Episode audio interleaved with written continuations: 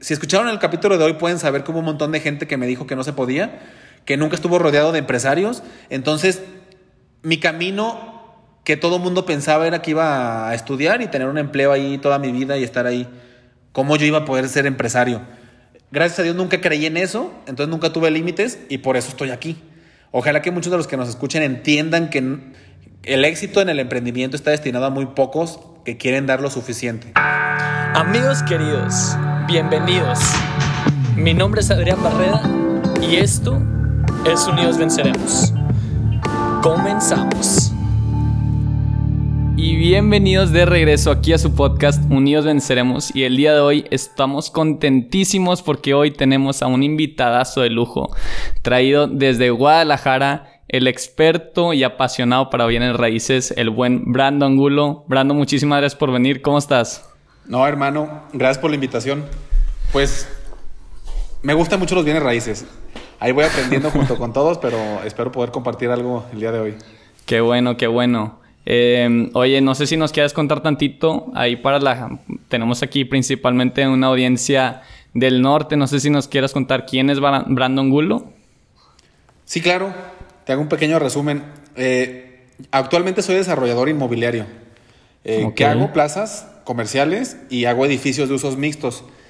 los usos mixtos te explico qué son. Es cuando incluye locales, eh, oficinas o departamentos. O sea, cuando dos tipos de usos diferentes, comercio, oficinas, hoteles, se mezclan, eh, se, se, conoce como usos mixtos. Y eso era lo que estamos haciendo ahorita acá, solamente en Guadalajara, en zona metropolitana. Soy abogado, increíblemente no tiene nada que ver con esto. Tengo, tengo un par de maestrías, una en Derecho Notarial y una en Dirección de Empresas por el IPADE. Eh, vengo de una familia de clase media-baja, eso es importante. Entonces empecé desde cero. Yo estudié desde la primaria en escuelas públicas, secundaria, la prepa, también la universidad.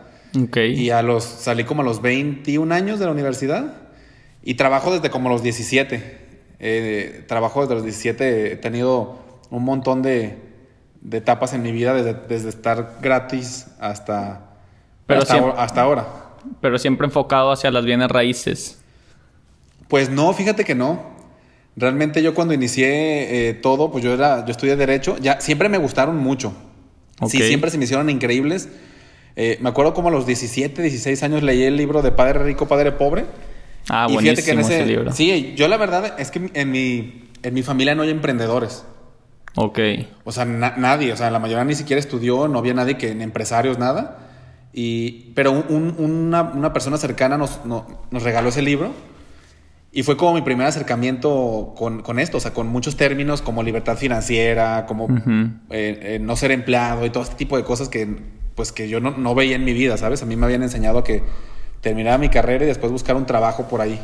Pues es justamente eh, lo opuesto, o sea, la mentalidad que trata de contrastar el libro, ¿no? El de padre rico, padre sí, pobre. Justamente, tal cual. Sí, por eso te digo que esa fue, ese fue el libro a, a mí en lo personal que me metió ese chip ese chip diferente. Y, y, sabes que en ese libro y en todos los de Kiyosaki realmente hablan muchísimo de, de bienes raíces.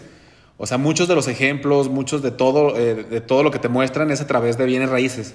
Claro. Eh, entonces, increíblemente te lo digo, me encantó siempre el Monopoly desde chico. eh, que parece broma, pero te, lo, te puedo decir que ahorita gran parte de lo que hago a veces me siento que estoy jugando Monopoly. Mira, te voy a poner un ejemplo. Ahorita estoy comprando un, te un, un terreno que en verdad no tenía el capital. Eh, y para comprar ese terreno que no tiene capital, estoy hipotecando varias propiedades que tenemos en el grupo. Ah, pues ahí está. Es, no, o sea, pero varias cosas que dices, es broma, pues. O sea, es como cuando en el Monopoly eh, no tenías lana, cuando te tocaba en una casilla, pues hipotecabas para que el banco te prestara dinero y poder comprar esa propiedad. Pues exactamente estoy haciendo eso ahorita. Eh, y después, ya cuando tienes esta propiedad, la pones en renta, consigues algunos, al, algunos flujo, algún flujo y pagas tus créditos hipotecarios, ¿sabes? Pero claro. entonces siempre me gustó. Sí, ahí me llamó la atención pero no, no empecé en bienes raíces, yo empecé en otra cosa, empecé en una notaría como, como ayudante, como ayudante, o sea, eh, bueno, no ayudante, cuando pues entré a notaría me... De, sí, sí, no, pero sí era realmente... Eh, cuando entré a trabajar me dijeron que si quería ganar un sueldo, me pagaban creo que como 6 mil pesos más o menos, o si quería ganar por clientes que llevara, no sé si tú sabes, como esquema de comisión, uh -huh. que si les llevo un cliente me dan el 30% de los uh -huh. honorarios. Y acepté esa. Increíblemente acepté esa, tenía como 21 o 22 años y acepté esa. Eh, todo el mundo me dijo que estaba bien tonto, bien loco, porque no conocían. A ver, yo no vengo de una familia de lana de Guadalajara, entonces no es como que tuviéramos contactos que me mandaran claro. trabajos, ¿sí sabes? Eh, yo sé que hay muchos chavos que pues ya eh, tienen la fortuna de, crecer en familias con lana y con muchos contactos y pues se facilita un poco el camino, ¿no? Ya sales y ya tu papá, tus tíos te mandan un montón de relaciones. Y pues yo empecé de cero, entonces sí me dijeron que estaba, que no era muy inteligente porque yo quién, quién fregados me iba a mandar trabajo a un chavillo como yo. Pero pues está súper bien eso, ¿no? Para también sentirte ya más movido, para empezar a hacer esos contactos, para pues ahí como lanzarte al abierto, ¿no? Sí, es, justamente creo que en ese momento, pues yo ni siquiera lo veía, yo, lo ve, yo siempre he sido alguien como que no me da miedo, yo dije, pues los voy a conseguir como, ¿por qué no? o sea, no veía por qué no, no entendía, o sea, no me lo creía. Eh, pero ahorita que lo veo en retrospectiva, sí puedo ver que que eso me forjó a perder muchos miedos de salir a la calle. Yo creo que fui en verdad a cientos de citas. Me dijeron en muchísimas, nosotros te llamamos. Sí, eh, muchísimas no me recibieron. Sí, sí, claro, así de que, no, no, no, claro, déjame tu teléfono, yo te marco pronto y obviamente... Claro, claro. Eso nunca pasa. Pero bueno, como después de unas 30, 40 citas, tuve mi primer cliente. Eh, voy a decir el nombre porque creo que ya no existe, se llamaba Urbanizaciones Navarro. Era una, era una constructora, fíjate. Pero yo les iba a dar el servicio de notaría. Sí, sí, sí. ese fue mi, ese fue mi primer cliente. Pero tardé como un año en conseguir ese cliente. No fue tan bueno al principio. sí tenía clientes muy chiquitos, pues. O sea, sí ganaba como 5 mil, 4 mil pesitos al mes. Pero ese fue el primer cliente ya muy bueno en el cual ya... Eh, ya era arriba de los 6 mil. Sí, sí, sí. Exacto. Ya, ya, era... Yo lo veo como arriba de los 6 mil que me ofrecieron originalmente. Por eso fue como muy importante, ¿sabes? Claro, claro. Y luego, ¿cómo, cómo fue la transición para empezar Grupo, Grupo Brada, que ahorita es la desarrolla inmobiliaria que tienes? Eh, fíjate que después de que conseguí ese cliente, seguí caminando, siguiendo muchas citas. Y hubo una cita, voy a nombrar también al, el nombre porque también ya no existe tristemente, pero había una constructora que se llamaba Casas Geo. Esa sí seguramente la conociste, era la constructora más grande de México. Ok, ok. Se llama Casas Geo. Puede ser que. Tiene ya como unos cinco años que. Menos, pero hace cinco años tuvo ya un golpe mortal. Se llamaba Casas Geo y su eslogan era: Te cambia la vida.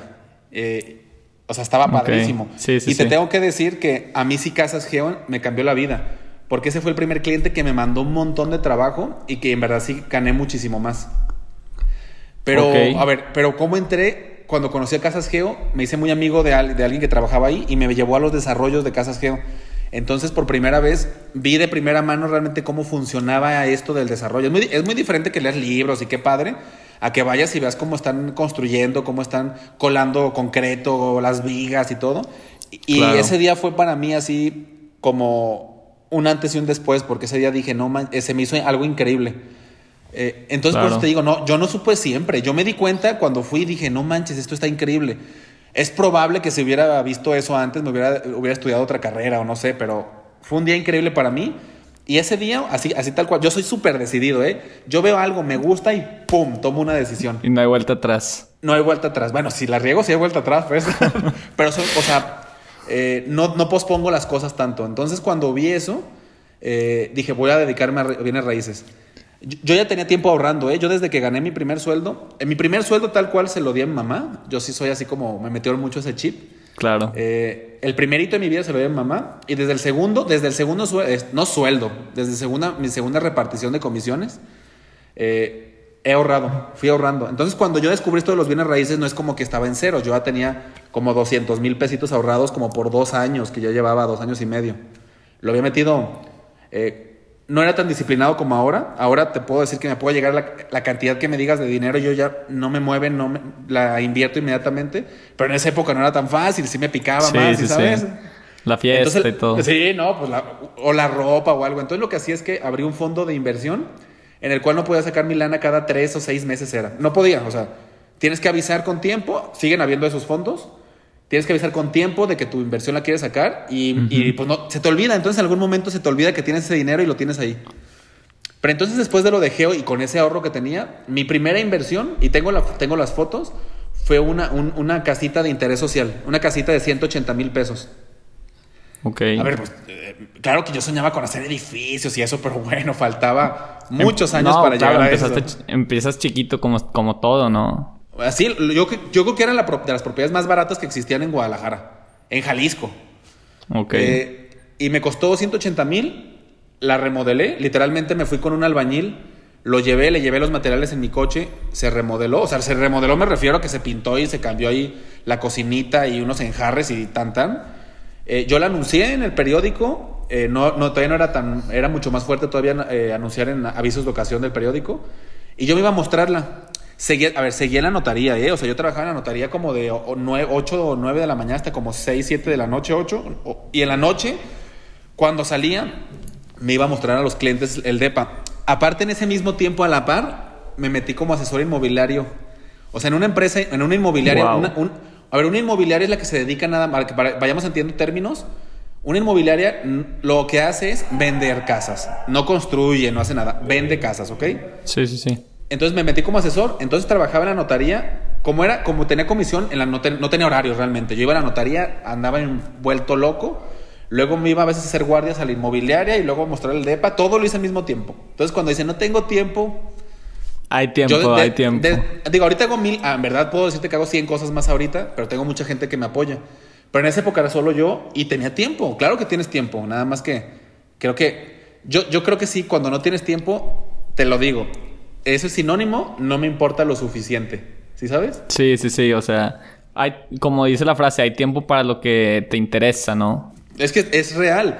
A ver, si la chava que te gusta, este, que no te peló como por seis meses, tienes lleno de exámenes y todo, pero te, te dice, sí puedo salir contigo este martes claro que hay tiempo. Ahí vas a estar, vas a, estar a la, vas a tener tiempo. Entonces, realmente, más bien en tu lista de prioridades, a veces no es tan importante algo. Entonces para mí sí era muy importante todas estas cosas y pues me di tiempo y pues imagínate, para mí el ser asesor fue una escuela de cómo vender, cómo eh, conocer zonas, cómo evaluar propiedades, eh, temas jurídicos yo ya los dominaba muy bien por porque soy abogado y había estudiado mucho tema de inmobiliario y aparte estaba eh, aprendiendo bien cómo remodelar y estar vendiendo propiedades. Este depa yo lo vendí, te digo, 180, le metí como unos 30 y lo le gané como y lo vendí como en 270, le gané como unos 50 mil pesos. Ok. Eh, solo para que los que nos escuchan tengan muy claro, porque en todo lo que estoy hablando hay muchos tips que se les tienen que ir quedando, que no fue casualidad que creciera como lo he hecho en mi empresa. Eh, desde ese momento he reinvertido gran parte de lo que... desde ese primer departamento hasta el día de hoy, he reinvertido gran parte de, lo que sea, de las utilidades y del capital. Eh, y eso fue hace como 10 años, como unos 9 años, entonces imagínate qué tanto he reinvertido, o sea, qué tanto poder he tenido de, controlarme y de administrar para seguir reinvirtiendo. ¿Qué pasa cuando reinviertes? Pues ese departamento en un año fueron dos departamentos. Sí, luego fueron cuatro departamentos. Y luego cuando tenía como unos cuatro departamentos, un señor que yo conocía por la notaría, un día me veía ahí y me dijo, oye, ¿tú qué haces aparte de esto? Yo que a veces eh, andas viendo cosas, hablando de cosas de departamentitos y eso. Y le conté mi negocio, le enseñé papeles, mira, es que yo compro así y lo, remodelo y luego lo vendo en tanto y le gano tanto. Dijo, órale, padrísimo, oye, ¿qué te parece si yo te pongo para que compres otros dos extras? Y de lo que ganes, me da la comisión. Mitad, ah, la, mitad de plano. Con, con él quedé la mitad. Porque al final yo iba a hacer todo, ¿sí sabes? Sí, sí, sí. Eh, y, y empecé, entonces ya tenía mis cuatro más otros dos de él y pues le iba repartiendo sus comisiones y duré con él un tiempo. Llegamos a tener más de 20, 25 departamentitos, casitas de este tipo. Eh, eh, conforme fui creciendo, pues ya no era solo yo, claramente en un punto tuve que hacer un equipo de, ventas y luego tenía una persona que nada más tramitaba los créditos eh, y luego ya tenía unos albañiles, pero ya de planta, que estaban remodelando los depas, ¿sabes? entonces fui creando cada una de las áreas para, pues para ir, para ir pudiendo atender muy rápido todos estos requerimientos. Así fue, pues así fueron mis inicios. Oye, qué padre, qué padre eso. Y yo te quisiera preguntar, ¿cuál dirías tú que fue esa clave como que para que sí te salieran esos, en ese comienzo cuando todavía no tenías tanto conocimiento? ¿Cuál fue la clave para sí tener ese éxito, para sí poder generar la venta y las utilidades? Sí, mira, la realidad es que siempre es eh, muy importante la ubicación. Los departamentos yo ya aprendí a ubicarlos. En, aún, en cada colonia siempre hay la mejor parte de la colonia donde se venden más rápido, ¿sí sabes? Sí. Eh, esa es una. La segunda es que eran departamentos de interés social, entonces eran departamentos de menos de 300 mil pesos, que me los compraban con créditos Infonavit. O sea, en la, en la pirámide, digamos que la parte baja de la pirámide es donde están los créditos Infonavit. Está la, mayor, la, mayor, la mayoría de la población está ahí. Entonces tu probabilidad de que vendas un DEPA que esté bien ubicado, si es de menos, si es de ese valor, pues lo vas a vender muy fácil, ¿sí sabes? Entre más vas subiendo en la pirámide, 500, 1 millón, 2 millones, 10 millones, 50 millones, 100 millones, pues bueno, la cantidad de personas que te pueden comprar es muchísimo menor y se complica la venta. Entonces yo estuve en un rubro donde era muy fácil vender si elegías bien el departamento. Te digo que si elegías bien la ubicación, porque aún con estos depas, una vez elegí uno, en uno, según yo ya me ganó la confianza de tener un buenos depas y me llegó uno, yo sabía que era malo. ¿Por qué era malo? Porque no estaba a pie de calle. Tenías que meterte en una plazoleta y, y así ah, después de un pasillo largo al fondo, pero era una colonia peligrosa, o sea, no es lo mismo que estés en una, que estés es que estas colonias, la mayoría son peligrosas, es la realidad. Pero no es lo mismo que estés en la avenida donde pasa, hay mucho tráfico y es un poco más seguro. Entre más te metas, pues claramente se pone más complicado porque ya no llega mucho la policía, ya no llega muchas cosas. Entonces se me ocurrió comprar un departamento en el último piso. Las torres de Infonavit, yo creo que también en el norte, aquí, en todo México, son como de cuatro pisos. Eh, las de Infonavit que construyó mucho tiempo. En esas torres de Infonavit aplica que los de planta baja son más baratos. Son más caros, perdón. Y los de planta la accesibilidad. Porque son escaleras, entonces quien quiere, en, el último ah, piso. O sea, en, un inmueble, de, en un, edificio donde tenga 20 pisos con elevadores, sí son más caros los de los últimos pisos por las vistas y por muchas cosas. Pero acá no es así porque son escaleras. Entonces era un depa en el último piso, imagínate. Cuando llegabas, cuando fui, la segunda vez que fui, después de haberlo ya comprado, había un montón de chavos pues que se veían medios no con tan buenas intenciones. O sea, un martes a las 3 de la tarde tomando afuera unas caguamas, como 8, y yo iba solo, imagínate, o sea, entré a ver y dije, ya valió, o sea, estos me va a ver qué me pasa. ¿Qué es que pasa si, te volteas, ¿sabes? sí, sí, sí. No o sea, no, les mantengas la mirada. En, el celular o algo. Ajá, sí, sí, sí, haciendo, no, ¿cuál celular? No manches, ahí me lo vuelan. No, no, no, yo viendo así. Pero imagínate que el de la planta baja estaba súper vandalizado. Entonces yo dije, si el de la planta baja está abandonado y está destruido, ¿cómo voy a vender el de arriba? O sea, si el de abajo es mucho mejor, mucho más cotizado, cuando traiga a ver este depa, ¿tú crees que lo van a querer comprar? Increíblemente lo vendí, o sea, después, pero me tardé cinco veces más tiempo que uno normal. Entonces ahí me di cuenta que no puedes creerte que ya te la sabes todas, debes de cuidar cada detalle siempre, porque cuando no cuidas un detalle en el medio inmobiliario, puede ser catastrófico y puedes perder mucha lana. Claro, yo creo que ese consejo de cuidar los detalles no nada más aplica para desarrollos inmobiliarios, sino para cualquier negocio, cualquier emprendimiento que o inversión que estés haciendo, ¿no? Hay que ser muy meticulosos y revisar bien, pues que todo esté en orden y todo esté cuadrando, ¿no? Sí, es que, ¿y sabes qué pasa? Que cuando haces uno, dos, tres, cuatro, en cualquier negocio, ¿eh? Y te empieza a ir bien, muchas veces, a mí me pasó, eh, tienes exceso de confianza por tener, haber tenido ya mm, varios, eh, cierto éxito. Y ese exceso de confianza, que puede ser un poco de soberbia, hace que tomes decisiones ya como pensando que todo lo que vas a, que todo lo que tú decides eh, te va a salir algo bueno hasta que te pasa algo así. Entonces es mejor evitar llegar a eso. Pero bueno, gracias a Dios me pasó en ese tiempo. Aprendí muy bien la lección y ahorita ya cuido, intento cuidar, pero siempre hay que estar al pendiente de no caer en ese exceso de confianza, ¿sabes? Definitivamente. Oye, y ahorita que mencionabas que ya la primera vez que alguien, que un tercero decidió invertir contigo, ¿cómo, cómo fue ese sentimiento? ¿Sentías mucha presión o responsabilidad? Por, o sea, porque ya no estabas nada más con tu dinero, sino con dinero de otras personas que habían puesto la confianza en ti. ¿Cómo se sentía eso? Sí. Fíjate que sí, claro, pero realmente eh, ese fue mi primera inversionista, si te pones a ver realmente eh, que, metió lana en una empresa desde ese momento hasta ahora yo todas las inversiones las trato como si fuera yo. O sea, las cuido como si fuera mi dinero. Desde ese, desde ese primer departamento, o esos dos que compré para, para este señor, hasta ahorita que construimos un edificio y que les vendo a las personas, pues, pues yo construyo y hago todo como si me lo fuera a quedar, ¿sí sabes? Sí, sí, sí. Entonces cuando haces eso, como que inconscientemente dejas todo lo que puedes, haces lo mejor que puedes. Si algo sale mal, pues realmente eh, sí me ha salido, nunca algo muy, muy grave pero pues no me ha pasado, me, quedo con, siempre con la idea de que hice lo mejor que pude, hice estudié todo lo que pude, metí mis mejores estudios, mi mejor gente, pues no estuvo en mí, ¿sabes? A veces hay cosas que no están fuera de ti. Entonces eso me ha dado cierta, siempre tranquilidad porque no es como, no es como que, ah, si me invirtieron lana a ellos, pues va después de lo que yo invierta. No, hombre, o sea, e, e, es igual que lo mío o más responsabilidad. Claro. Entonces desde siempre lo he hecho así y siempre tiene esa... No, nunca me he sentido presionado, en verdad que nunca. Siempre he tenido la tranquilidad de saber que en el fondo, pase lo que pase, yo le respondería con todo lo que... O sea, yo, le he dicho así a gente, de mi empresa, ¿eh? Si por algo nos salió un negocio mal, vendo mi camioneta, vendo mi casa, vendo lo que tenga que vender para cubrir lo que salió mal. No me importa, ¿sí me explico?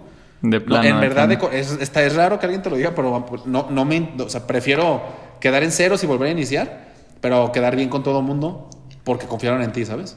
Sí, o sea, yo, yo, yo viéndolo, a mí me daría algo de, miedo, o sea, el, hecho de fallarles a gente que había puesto la confianza en mí, pero qué buena esa mentalidad que adoptas de verlo como, como es tuyo y vas a dar lo mejor de ti. Sí, sí, y aparte si lo ves así con, o sea, está bien que tengas un poco de miedo porque le estás dando mucha importancia y valoras. Nada más que no sé ese miedo como que te hace tomar malas decisiones y que te congelas, y sabes que no, que no llegue a esos niveles. Claro, claro. Oye, y también, este, pues mencionas que de repente sí han salido algunos negocios que no, no fueron tan exitosos. Este, no sé si nos quieres contar cuáles han sido algunos de, esos fracasos y, y, qué has aprendido de ellos. Mira, te, voy a decir, gracias no han sido tantos. Uno de esos fue el departamento que ya te conté, porque sí tardé un montón en, moverlo. Eh, en la parte ya de desarrollo, mira, te voy a contar primero qué, hice después. En algún momento todos los departamentos que tenía ya eran muchos, entonces cada vez era más difícil encontrar oportunidades, ¿sí sabes? Porque yo tenía que buscar departamentos más baratos de lo que estuvieran en, el mercado. Entonces de repente ya, encontrar 10, 15 de, golpe, pues ya, no, ya era muy difícil. Entonces ahí decidí que tenía que dar un brinco. Ya no puedo seguir en esto porque ya, ya, ya estaba limitado, ya era muy difícil este, hacerlo exponencial. Y lo que hice fue construir un núcleo médico eh, el núcleo médico compré una casa, la dividí en un montón de consultorios. Después estos consultorios los renté a médicos. Se llamaba... Fue el primer inmueble de mi vida que le puse la B. Mi empresa, su logo es una B, la B de Brada, y la B de Brando. Y se llamaba B Country Núcleo Médico. Y estos, y estos, consultorios, o sea, fue porque ahorita todas, todas mis plazas comerciales y los edificios tienen la B. O sea, todos se les ponemos la B. Pero esa fue la primera B que le puse a, un, a uno. Eh, este, este inmueble luego lo renté y lo vendí como en unos dos años, como al dos veces y medio más caro. ¿Sí me explico? O sea, si me costó un peso, si me costó cuatro, cinco millones, lo vendí como en 12 millones. Está súper bien. sí, eso fue un súper buen negocio porque me di cuenta cómo hay mucha gente que realmente no quiere hacer el trabajo. Ellos ya quieren algo que les esté dando rentas o flujos, ¿sí sabes? Sí, sí, Entonces yo hice el trabajo, yo hice construir el núcleo médico, lo renté, eh, contraté a la recepcionista, la de limpieza y, lo dejé funcionando. Y nada más llegué y se lo vendí a alguien que pagó mucho más porque quería esa facilidad. Eh, empecé a comprar depas en preventa. Eh, elegía unos un buen desarrollador en una buena ubicación, lo compraba en preventa y lo revendía como al año y le ganaba 30, 20, 30%. Y luego empecé, empecé, y luego ya después de eso dije, está bien, pero también no es suficiente, no es suficiente. Ahí fue donde di el brinco. Siempre buscando más. Ahí viene el error, ¿eh? No crees que se me olvida. Eh, uno que sí fue muy, muy importante y sí ese sí me preocupó mucho. Eh, di el brinco, pero fíjate, te dije que yo soy alguien de mucha decisión. Un día yo estando en mi casa, eso sí fue hace como cinco años, ¿eh? Ya, ya nos estamos acercando. Pero un día dije, yo ya, mira, ya tenía algunos departamentos en renta propios, tenía locales, digamos que yo estaba muy tranquilo. Ya podrás decir, este chavo ya le fue súper bien, neta, ya tiene eh, libertad financiera. Ok, ya se podría decir eh, el, éxito ya. Que es, es, exitoso y neta ya, ya la hizo. Pero realmente dije, a ver, no es cierto. Mis sueños, ya mis sueños en esos momentos eran hacer edificios y estaba pues, muy lejos de eso. Entonces un día decidí vender todo. Todo, todo lo que tenía. Órale. Ah, o sea, eh, en ese entonces, ah, perdón. No, no, adelante, adelante. No, o sea, todo es todo. O sea, todo vendí eh, de pitas que tenía, locales que tenían renta, todo. Mi mamá me dijo que estaba loco otra vez. mi, mi, novia en ese entonces, que ahora es mi esposa, ella siempre me ha apoyado muchísimo. La verdad, también mi mamá me ha apoyado muchísimo siempre. Pero las dos están como preocupadas, asustadas de que, oye, ¿qué onda? Ya, ya la hiciste, ya te fue bien, ¿cómo vas a volver a arriesgar todo, ¿sí sabes? Sí, sí, sí. Eh, pero pues así soy yo. Y, aparte yo sí soy de la idea y siempre le digo a todo mundo, pues sigue tus sueños, no los de los demás. Está bien que los escuches y que tomes precauciones, pero al final sigue lo que quieras hacer tú, ¿sí sabes? Claro, eh, claro. Entonces, eso fue un sábado y el lunes yo estaba con mi equipo de ventas y les dije, tal, tal, tal, tal, tal, tal, ahí les van los precios, súbanlos y pónganlos en venta, todo. O sea, se, iban a, se me iban a quitar muchas rentas, mucho todo. ¿Y para qué quería esto? Yo quería comprar unos terrenitos y hacer mis primeras placitas comerciales. O sea, para tener flujo de efectivo ahorita. No, para tener una lana, que con esa lana comprar terrenos y a construir mis primeras plazas, tal cual. Sí. A ver, pero fíjate lo delicado. Si era, si era delicado.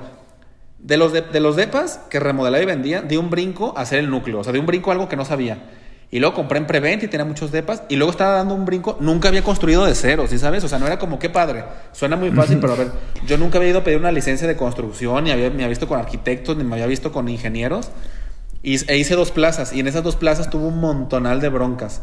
Eh, gracias a Dios, increíblemente no las perdí lana. A una le gané muy poco. Con, con mi conocimiento de ahora, le podría haber ganado cinco o seis veces más. Y a la otra, se, a una no le gané casi nada y a la otra me tardé como el doble de lo que me tenía que haber tardado. Y ya había vendido eh, locales. Entonces, a ver, te voy a contar por, partes. La primera me la hizo un constructor que literalmente me robó así. Si la obra costaba 5 millones de pesos, él me cobró 8, pero por mi experiencia y por mi falta de procesos, ni sabía, ¿sí sabes? Pues yo ni me di cuenta hasta después. O sea, tú no sabías que te estaba ahí quitando la No, no, hombre, soy abogado. O sea, yo no sabía ni cuánto costaba la obra ni nada, ni tenía Ahorita tengo un montón de filtros, tengo ingenieros, tengo supervisores de obra, tengo un montón de filtros para que en verdad, pues es casi imposible que pase cualquier error. Pero en esa época no había, no había mucha gente, o sea, sí había gente para vendedores, no había gente especialista en esto porque era una nueva etapa, un nuevo rubro. Entonces, pues sí, literalmente me robaron con un montón de lana porque la hizo de muy mala calidad eh, y muy cara. O sea, literalmente le costó mucho menos y él me cobró otra cosa. Eso fue en una. Y en la otra, yo vendí locales en preventa con renders y esto, pero la licencia de construcción no la tenía. Entonces, si yo les iba a entregar en un año, no me la dieron, no me la dieron, la retrasé y me fui como hasta dos años. Entonces, imagínate la presión con, pues, con gente que había confiado en mí y todo. Les pagué penalizaciones, les pagué intereses y todo. Pero sí viví unos meses súper difíciles de... Y si no me la dan, Digo, lo peor que puede pasar es que le regresaba el dinero y les pagaba intereses, pero si sientes como súper eh, estresado, ¿sí sabes? Está, eh, eh, mucho estrés, muchos problemas. Sí, pues ahí también le estás como que prometiendo, bueno, en un año ya voy a tener esto y esto y esto, y como que ya para el momento, pues no tienes algo que entregarles, ¿no? Ahí, ahí es cuando ya sientes esa presión. Muchísimo. Aparte, fíjate que es de personalidad. Yo tengo una personalidad de que si no quedo. Yo nunca he pedido, o sea, creo que he pedido prestado, pero yo cuando pido prestado algo, tengo la preocupación de pagar, ¿sí sabes? Claro. O sea, lo primero que me cae, lo pago. O sea, antes de que cualquier cosa, primero eso. Yo sé que hay gente que es diferente, que, que aunque le caiga, no lo ve como prioritario. Yo sé que hay empresas con desarrolladoras, constructores que, que no entregan a tiempo nunca y están acostumbrados y no, y no tienen eso, pero yo no puedo. O sea, yo, yo digo, no manches, confío en mí. Yo, veo este, yo veo este negocio como un negocio a largo plazo. Yo quiero en, en 10 años ser de los desarrolladores más grandes de México entonces, yo creo que cada uno que vas haciendo un, nombre, una reputación, y eso es, es lo que más debes de cuidar. El siempre cumplir a la gente y la gente que esté contenta, todos los que intervengan en tu empresa.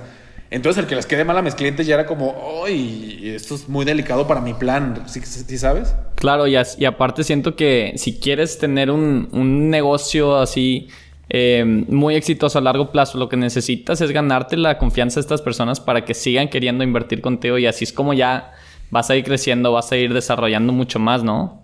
Tal cual. Eh, ahorita, no sé si has visto en mis redes que tengo una comunidad que se llama Brick, en donde les enseño desarrollo inmobiliario, tal cual. Sí, sí, de hecho ahorita apenas te iba a preguntar sobre esa. Ah, ahorita te la cuento bien, pero justo les digo, una de las palabras que más uso cuando doy las sesiones de Brick es la palabra confianza y va de la mano de reputación si construyes una buena confianza, una reputación y con el conocimiento suficiente vas a poder crear una mega empresa en México de bienes raíces. Porque como bien lo dijiste, quien me ahorita ya puedo decir que quien me compra un local es muy probable que me va a volver a comprar otro, ¿sí sabes? Sí, sí, sí. Y que les entrego en tiempo y que no, no les entrego y me, y me, desaparezco, sino que estoy ahí viendo que esté funcionando bien el proyecto durante años. Entonces, todo esa... Ese, que, y, y, bueno, el que entregues en tiempo y todo eso. Todo eso que vas construyendo hace que la gente quiera invertir contigo. Yo creo que si tú tienes dinero, si cualquier persona tiene dinero, lo que quiere es tranquilidad y seguridad, ¿no? Claro. Eso es lo que quieres. Oye, pues que te voy a comprar algo, te voy a meter mi lana. Quiero sentir y le voy a sacar. No, que le voy a sacar rendimiento, el mejor, y que va a ser seguro, pues, que no va a ser un tipo que, que se gasta en un coche de lujo inmediatamente, o que se lo gasta en otras cosas, o que arriesga la lana en otros proyectos. Claro. Y, y pasa muchísimo, es lo malo, pasa muchísimo en el mercado. O sea, gente que, que construye un desarrollo y le pagan y con ese compra otro terreno y construye otro y con, y con o sea, está jineteando la lana y en algún momento falla algo y se lleva mucha gente en medio, ¿sabes? Sí, y yo he evitado todo eso. Mi estrategia es de reinversión, pero muy responsable y muy cautelosa porque te digo, no me urge eh, ser el más grande en dos años. Ya voy a ser de los más grandes ya todo a su tiempo, ¿sabes? Claro que sí. Oye, y este negocio de bienes raíces, siento que, o sea, por lo que he escuchado, ¿no? Suena como que es, es un campo verde, como que todo está bonito, como que ahí es donde se puede sacar mucha lana. No sé si, si si tú lo ves de esa manera o si sí hay como que algunos peligros que tenemos que estar al pendiente si queremos empezar en este negocio. No, eh, no, esa es la vista padre. Yo creo que es de los que estamos aquí, pero te puedo contar que muchísimos casos de empresas que han quebrado, muchísimos casos de fraudes. A ver, desde la vista, desde el punto de vista como empresario, es complicadísimo. No, hombre, es, es algo increíblemente complejo el, el desarrollo inmobiliario. Hay demasiados puntos que tienes que revisar que si algo falla, eh, puedes meterte en broncas de muchos millones, ¿sí sabes? Claro, claro. Eh, de, la ubicación, el proceso, el verificar que eh, temas legales, temas constructivos, temas de costos financieros. Si no cuidas todo eso, está muy cañón. Y la cuestión es que puede ser que con un desarrollo puedes hacerlo, pero ya con dos, tres, cinco, conforme vas creciendo y se van haciendo más grandes, pues los problemas crecen sí, en, en proporción. O sea, un problema de un millón de repente ya es un problema de 100 millones. Sí, pues ya tienen mucho más dinero atrapado ahí que... Pues que... O sea, que tú estás decidiendo, sí, ¿sabes? Entonces debes decidir muy bien cada cosa. Debes de rodearte de gente muy fregona. O sea, es... yo sé que todo el mundo lo menciona. Siempre es algo como clásico. Rodéate de los mejores. Claro. Pues sí, es que es, obvio. O sea, pues sí, es que no hay otra. lo difícil es el principio cuando no tienes dinero para, pagar, para tener a los mejores. Pues tú haces todo y con lo que se pueda. Pero, hay pero ahorita sí ya puedo decir que tengo gente muy capaz, un financiero mejor que yo, el de marketing es mejor que yo, el de ventas, mi, mi brazo, mi, mano derecha, que, que eh, se llama Gema, pues es buenísima en todo lo que hace. Entonces, entre todo, con todos ellos a mi alrededor me siento tranquilo de que estamos haciendo las cosas bien, ¿sabes? Y con eso puedes crecer. Pero si no haces todo eso bien, yo le mira, no sé si has visto en, tu ciudad y en la ciudad que nos escuchen, de repente ven un montón de edificios, si ponen mucha atención, abandonados, en obra gris, tirados. Sí. Algo pasó, fue un pobre, atrás hay la historia de una constructora con muchos sueños que no que tronó, que tronó y que perdió millones y millones de pesos. Entonces, sí no, no, no es complicadísimo. Por cada edificio abandonado hay una historia fracaso. Una historia atrás, sí, pues no vemos eso, pero hay, hay una empresa que tronó y que se metió en un bronconón, ¿sabes? Claro. Sí, ¿Ibas a decir una historia? Ah, no, y la otra que te decía es, como comprador es distinto. Como comprador también hay riesgos, o sea, si, si o sea, porque uno piensa, ya compro bienes raíces, está bien. Si, imagínate que compras en una preventa y a quien le estás comprando es un tipo que es su primer desarrollo y que ni calculó bien sus costos ni nada. Y luego ya vendió y luego se da cuenta que ni siquiera le alcanzó para terminar. O sea, está cañón, ¿sí sabes? O sea, cuando te compres algo o comprar una casa debes de verificar que esté bien, que este, los, las cimentas. Hay mil cosas que sí, que, sí, que sí pueden salir mal. Por eso debes de asesorar. O, temas legales. Mira, yo, en la notaría esa que inicié a trabajar ahorita ya soy socio con el notario, ya somos socios. Y te puedo decir que tristemente había un montón de casos de temas legales de que compró a alguien y, era fraude. Quien le vendía no era el propietario real, pero hay más de los que debería de haber. Hay demasiados casos así. O que está en un juicio. Entonces, lo que debe de hacer alguien es siempre asesorarse con gente experta, ¿no? O sea, si tú no eres experto en leyes, pues ve una notaría donde el notario sea alguien respetable que sí te va a ayudar de verdad. Si vas a comprar un DEPA, pues ve, investiga al constructor, que sea alguien que ya hizo otros 10 desarrollos y que, y que es bueno en lo que hace que le ha cumplido, que sus desarrollos vas a ver y siguen estando bonitos, que, que hizo, que utilizó buenos materiales, pues es, es rodearte y, preocuparte de investigar a la gente, ¿sabes? Sí, y yo creo que eso es, o sea, es lo más importante que debemos de hacer los jóvenes, como que primero empezar eh, siguiendo a los expertos, rodeándonos de la gente que ya ha hecho el camino porque luego, digo, si tú lo piensas, cualquier negocio que tú vas a hacer, ya hubo alguien que recorrió ese camino, ¿no? Entonces ahí está excelente. Bueno, no, perdón, no, no, cualquier negocio, ¿eh? estás echando mentiras. Si eres Elon Musk, nadie ha ido a Marte. Ah, bueno, en la mayoría de los negocios, la mayoría de los negocios. Ah, es broma, es broma, sí. No, no, hombre, siempre. Yo he estudiado un montón de empresas, sí, no tienes razón. créeme que ahorita gran parte de mi tiempo lo utilizo para estudiar empresas de México y de otros lados, para ver cómo lo hicieron, sus procesos, qué tipo de construcción están utilizando. Sí, siempre, claro. La verdad es que la mayoría de los empresarios no vamos a descubrir el hilo negro, ¿sí sabes? Vamos a hacer un negocio con sí, muchos diferenciadores para destacar, pero pues de algo que ya se está haciendo, ¿sabes? Sí, definitivamente. Oye, y, ahorita que dices de diferenciadores, ¿cómo, cómo te puedes diferenciar en, el, en, el, en las bienes raíces? Hay un montón de formas, ¿eh? ¿eh? Fíjate que casi todo mundo lo hace igual, esa es la cuestión. Si te pones a ver en casi todas las ciudades, todo el mundo hace torres de departamentos de tres recámaras. En neta, es como si alguien les dijera, haz de tres. Él las quema. Todas las familias son esposa y esposa y dos hijos. O sea, se quedaron hace 30 años la mayoría de los constructores y sigue siendo así increíblemente. Eh, es como si fueras una agencia y nada más te venden un, coche. Y ya es todo lo que hay. Si sabes, es un coche, es el mismo coche. nada más puedes elegir el color y ya. Pues claro que no. Ya ahorita, por ejemplo, hay un montón de tipos de familias, gente soltera, eh, parejas sin hijos. Hay de todo. Entonces, simplemente el, hacer esos estudios y crear depas, por ejemplo, si estudias una zona y después estudia, en un estudio de mercado te sale que en esa zona hay casi puras parejas sin hijos, pues haz un montón de depas de una recámara que casi nadie hace y vas a ver que van a ser un hitazo si están en un lugar céntrico. Eh, yo en mis letreros les pongo un letrero que dice yo amo MX, les mando poner un mural afuera, un muro verde. Ahorita una placita que hicimos, le voy a poner un letrero afuera con un muro verde, con luces de neón que dice nunca te rindas y con unas bancas para que sea un punto súper de Instagram.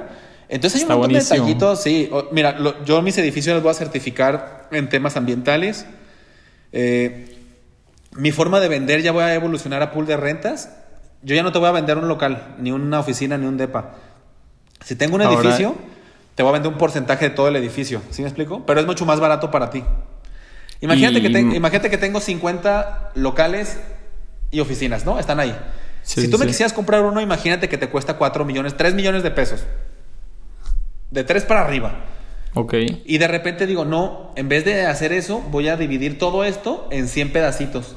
Y ahora te voy a vender en un millón doscientos mil pesos, un millón quinientos mil pesos, ya puedes comprar el 1% de ese edificio. Y a ti como desarrollador, ¿cómo, ¿cómo está mejor eso? Eso está mucho mejor. mira, eh, ahí, este, este modelo, bueno, todo esto que te digo son formas de innovar el negocio, fíjate. Entonces, hay, hay un montón, y te podría decir un montón ahorita de, formas de innovar. Nada más estudiando tu mercado y ver las necesidades, ver lo que está haciendo todo el mundo y hacer las cosas diferentes y que faciliten más las cosas. Observando, observando. ¿Por qué es mejor este negocio del pool? Se llama pool de rentas. Tiene un montón de beneficios para las dos partes. Para mí como desarrollador, eh, bajo el ticket de entrada. O sea, ya no vendo cosas de 3 y 4 millones. Ya de, de, hecho, en mis edificios de ahorita voy a vender desde un millón de pesos. Entonces imagínate a alguien aquí en Guadalajara que tiene un millón de pesos, lo único que puede comprar con eso es una casa a las afueras de la ciudad, que la va a rentar en cuatro mil pesos, que va a estar difícil, se la van a destruir. Entonces con ese mismo millón va a poder comprar un pedazo de un edificio en una super zona de Guadalajara, en un edificio de lujo padrísimo, en donde le va a dar el rendimiento en vez de cuatro mil, ese millón le va a dar ocho mil pesos, el doble. O sea, está increíble. sí, a, mí, a mí desde inicio ya, ya bajo mi ticket y, y la pirámide, ¿qué pasa? pues bajo, el ticket hay muchísimo más gente. Eso ya desde ahí está eh, muy bueno. La segunda es que como yo me preocupo mucho por todos los que invierten conmigo, algo que me preocupa siempre es la administración, después de que les entregué, que siga el desarrollo estando muy padre y muy bonito. Entonces, en un régimen de condominio como los de antes, pues de repente, si no quieren pagar este cuotas de mantenimiento, si de repente ya eh, eh, uno de ellos quiso meter a un negocio que es medio de mala muerte, y luego te digo, no pagaron unos tres, ya, no, ya no hay para pagarle al del jardín.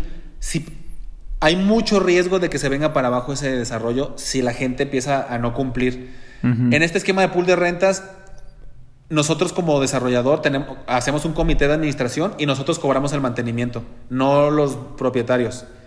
Entonces el propietario no se puede... Nosotros como desarrolladores, como comité experto, elegimos a los inquilinos y cobramos el mantenimiento. Entonces ese riesgo desapareció.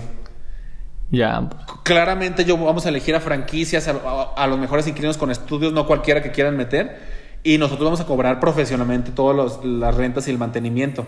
Entonces ya va a ser un, desarrollo que se va a plusvalizar y que siempre va a estar bien, porque tiene una administración profesional.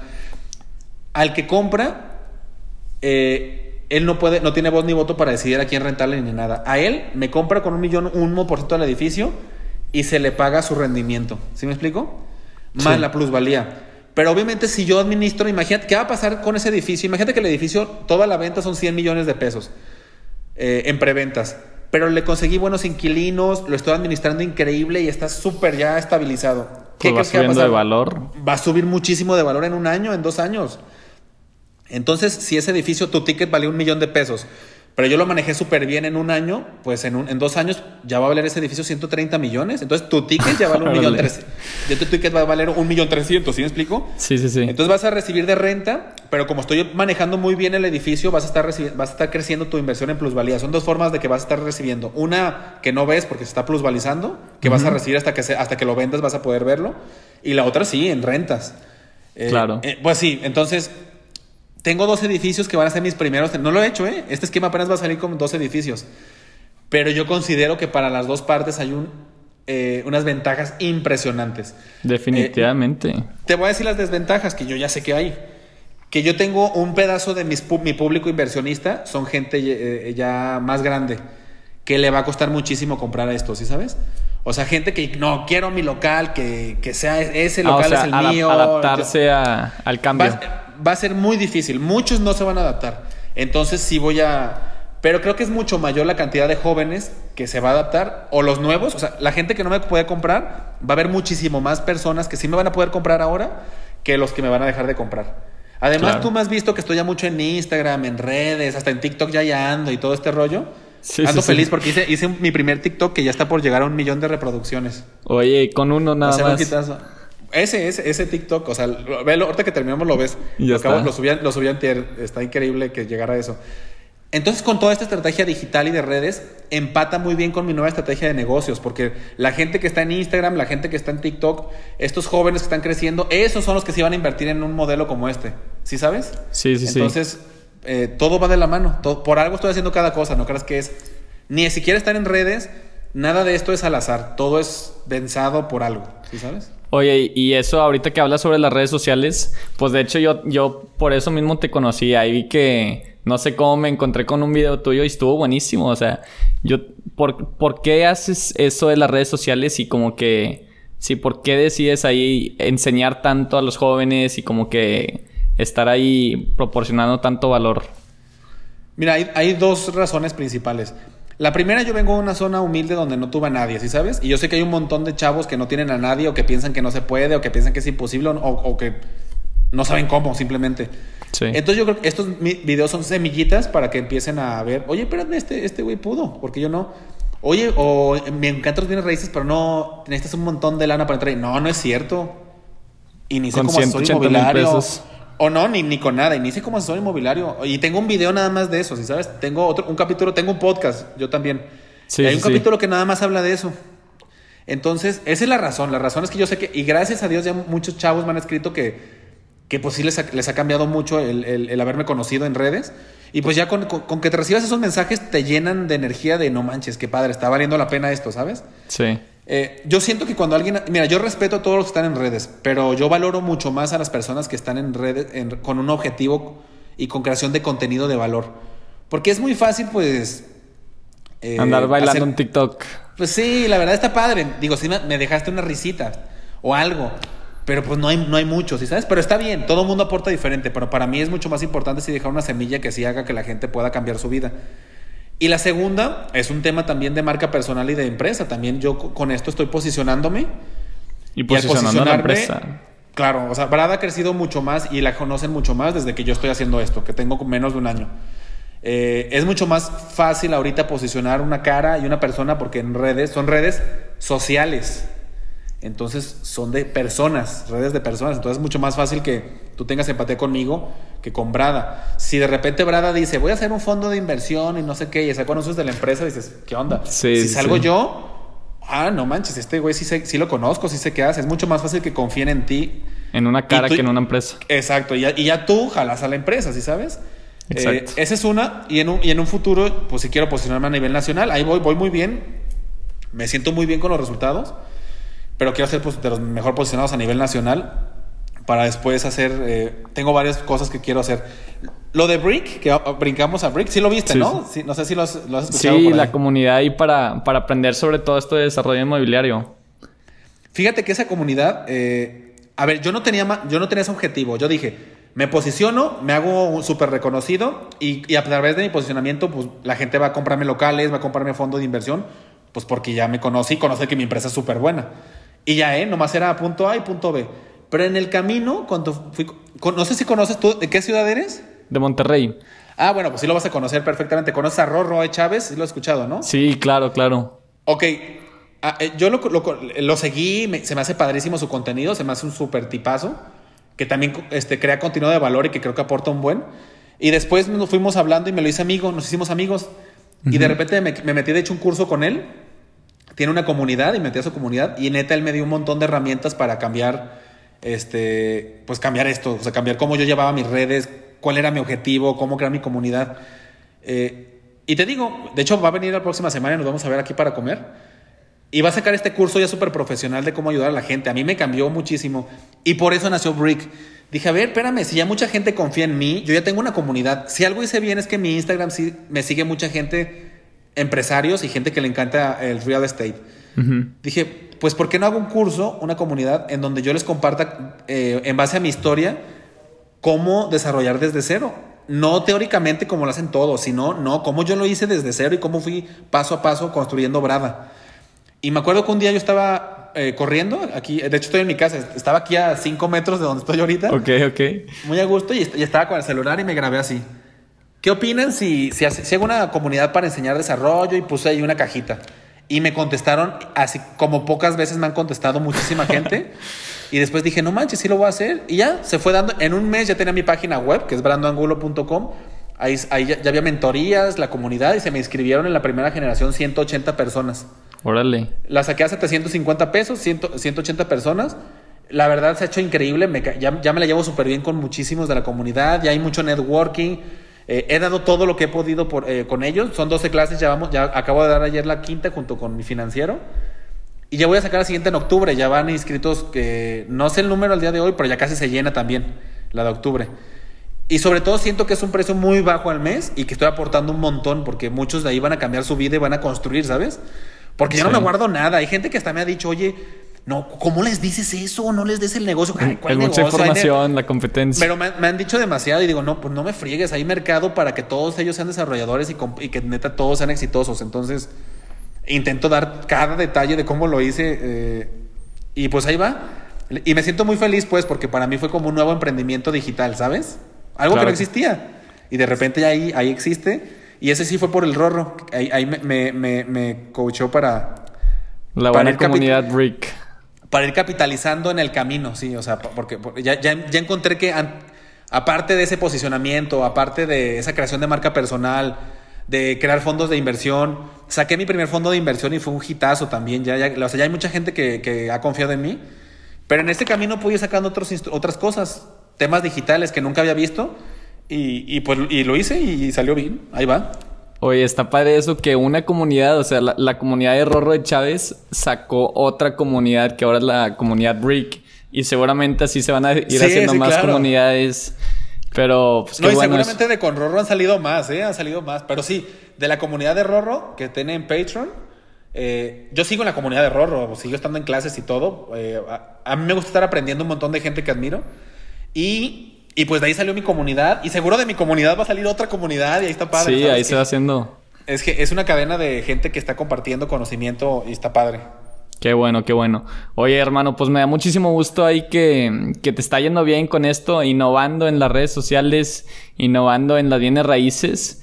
Este, de verdad te, te agradezco un chorro. No sé, no sé si quieras dar algún otro consejo aquí a nuestros amigos. Pues no, el último para cerrar, que mira, mi, podcast y todo lo que yo hago, mis, doy conferencias también y siempre mi tema principal se ha llamado, aparte de, tengo dos, real estate, pero el otro es emprende el sueño mexicano. ¿Y por qué es eso? Porque solo les quiero decir que no se limiten. Si escucharon el capítulo de hoy pueden saber que hubo un montón de gente que me dijo que no se podía, que nunca estuvo rodeado de empresarios. Entonces, mi camino que todo mundo pensaba era que iba a estudiar y tener un empleo ahí toda mi vida y estar ahí. ¿Cómo yo iba a poder ser empresario? Gracias a Dios nunca creí en eso, entonces nunca tuve límites y por eso estoy aquí. Ojalá que muchos de los que nos escuchen entiendan que la mayor barrera sí está en su cabeza, aunque suene como de esos gurús motivacionales. pero, es pero, pero, es la verdad. Si tú dices que no, pues se acabó. Si alguien te dice no y te lo creíste, se acabó. Si traes eso, créeme que vas a hacer un montón de cosas para estar caminando. Y no, vas no es un camino de un mes ni dos meses, es un camino de años. Entonces, el éxito en el emprendimiento está destinado a muy pocos que quieren dar lo suficiente. Eh, qué buena frase, qué buena frase para terminar con esto. Ah, está buena, está buena, ¿eh? Cuando subas algo, pon esa frase, por favor. Definitivamente, definitivamente. Oye, de verdad, muchísimas gracias. Ya sabes, aquí tienes un nuevo seguidor, un nuevo, un nuevo miembro de la comunidad Brick ahí para, para, o sea, más bien desde Monterrey. De verdad, muchísimas gracias por todo. Este, y pues sí, eh, un, saludo, no sé si le quieras dar un saludo a todos nuestros amigos. Sí, claro, a todos que nos escuchen, un saludo. Les dejo mi Instagram, que es Brando Angulo MX. Y cualquier, en verdad, tú sabes, al que me escriba, todo, escúchame, el 100% de los mensajes que me escriben, aunque sean 50, 100, 200, todos los contesto. Porque pues, para eso tengo redes, para si si me preguntan contestar algo, ¿no? No entiendo a los que tienen redes y se creen ahí eh, que no contestan, pues pregúntenme lo que quieran, escriban las dudas, que en lo que los pueda yo apoyar, ahí, ahí voy a estar, ¿va? Definitivamente. Muchísimas gracias y mis amigos queridos, muchísimas gracias también por escuchar esto. Espero se hayan llevado algo de nuestro grandísimo invitado Brandon Gulo y nos vemos en una semanita. Bye bye.